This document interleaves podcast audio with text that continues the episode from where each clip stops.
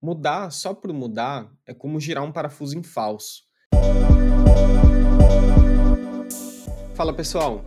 No fim do ano passado, eu fiz uma newsletter falando um pouco sobre a impermanência e como tudo muda, e sempre deve continuar mudando, inclusive.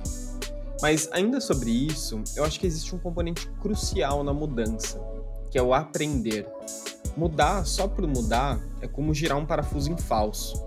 A mudança ela sempre requer aprendizado olhar para o passado, entender o que não funcionou e olhar para o presente para entender quais são as dores, necessidades que a gente tem, é parte crucial de um processo para desenhar um futuro que realmente transforme. Senão a gente fica apenas a ideia pela ideia, né? o cool pelo cool, e não uma transformação de fato. Sempre quando a gente transforma algo em busca de uma visão, a gente também deve olhar para o presente e sanar aquilo que já não funciona ou já o que não serve mais. Um abraço, pessoal. Até semana que vem.